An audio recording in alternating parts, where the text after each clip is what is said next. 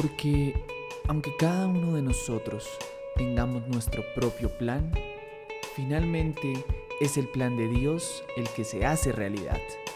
Bienvenido. Esto es Hablemos un rato, el podcast. Un lugar para compartir, reflexionar, pero sobre todo aprender. Luna de miel. Hace poco me casé y no tenía ni idea qué significaba todo eso.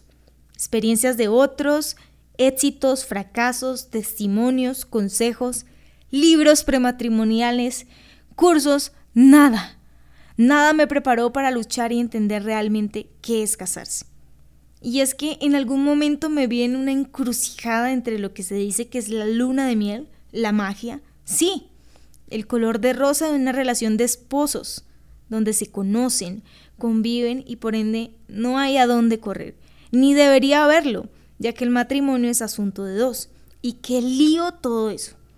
Pues les cuento que yo sentía que en el mío todo estaba al revés. Peleábamos hasta por los zapatos en el piso, no a muerte, pero sí eran pequeñas discusiones que se iban sumando y sumando al caos.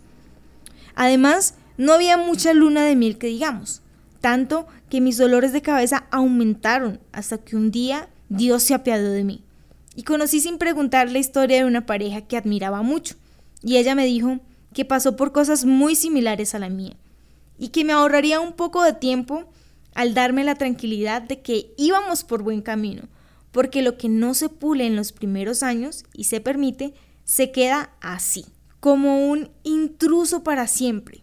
Y ahí me relajé Luego, mi esposo, quien también estaba en el caos, recibió consejo y me enseñó qué era eso de saber pelear y nunca poner en duda el amor a Dios y lo sagrado del matrimonio.